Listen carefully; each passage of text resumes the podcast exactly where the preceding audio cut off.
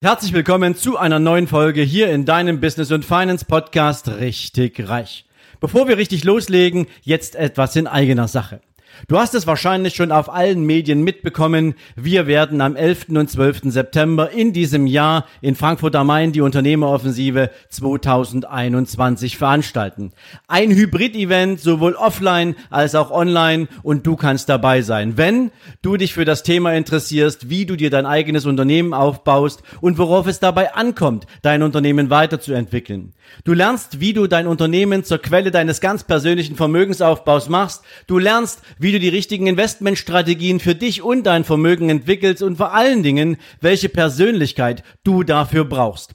Dafür habe ich mir ganz spezielle Experten eingeladen, die eben ausschließlich aus dem Business für das Business mit dir all ihre Erfahrungen teilen und wo du alles direkt mitnehmen kannst von diesem Event.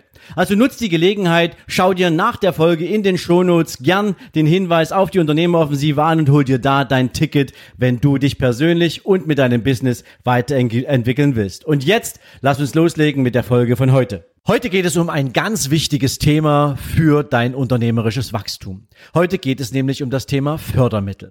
Und warum das wichtig ist, werde ich dir in dieser Folge genau erklären.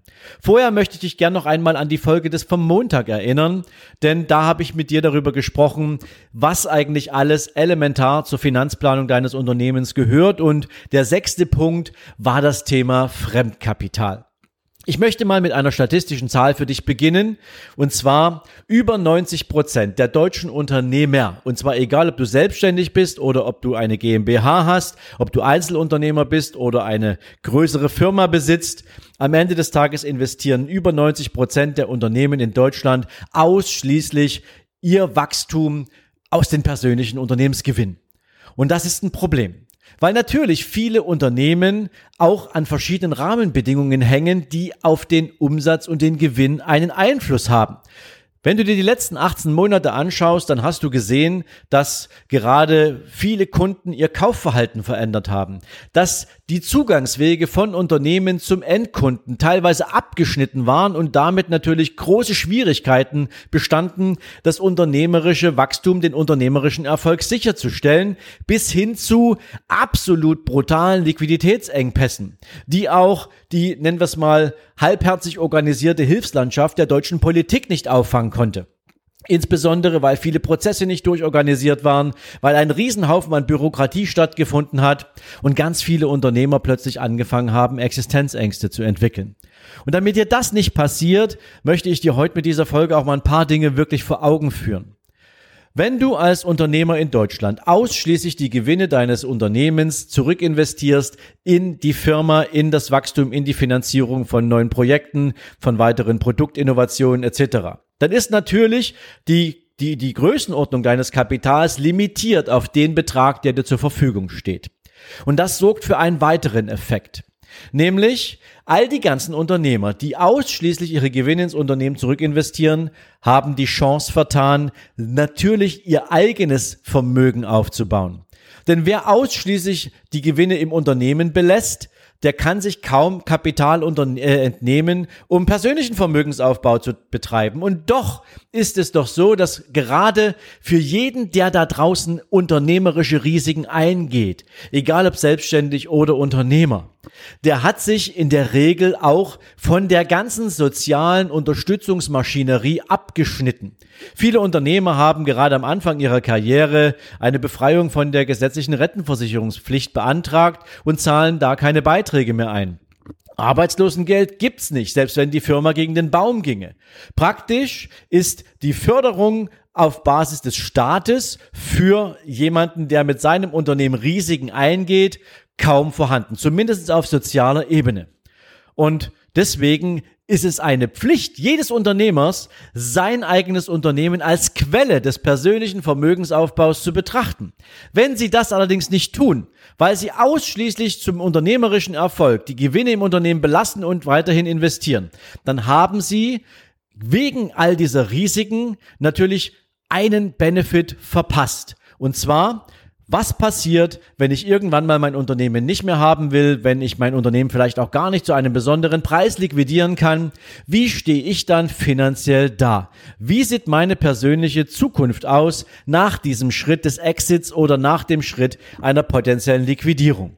Also du siehst, es ist wichtig, dass du dich mit dem Thema Hebelprodukte auseinandersetzt, wie dein Unternehmen wachsen kann. Und deswegen kann ich dir heute sagen, im Bund und in der EU liegen Milliarden von Euro bereit, um Unternehmer bei ihrer Projektplanung, bei ihrer Innovationsplanung, bei ihrer Investitionsplanung zu unterstützen. Und das insbesondere zu extrem günstigen Konditionen, beispielsweise auch durch die Haftungsübernahme der Kreditanstalt für Wiederaufbau. Es gibt Programme, wo die KfW zu 90 Prozent als Sicherungsgeber für eine Bank eintritt und damit für die Bank, die am Ende das Darlehen ausreicht, in die Haftung geht für den Unternehmer. Natürlich gibt es noch viele andere Benefits, da komme ich gleich nochmal dazu, aber das ist extrem wichtig. Über 5000 Förderprogramme für die unterschiedlichsten Projekte, für die unterschiedlichsten Wachstumsstrategien liegen bei EU und beim Bund bereit. Und weniger als sieben Prozent der deutschen Unternehmer nutzen diese Chance regelmäßig. Das heißt, wenn du heute eine Firma hast, selbstständig bist, ein Unternehmen besitzt, dann ist es deine Pflicht darüber nachzudenken, wie du dein unternehmerisches Wachstum nicht nur auf Basis deiner eigenen Unternehmensgewinne aufstellen kannst, sondern wie du Fremdkapital über Förderprogramme dazu nutzen kannst, zu wachsen.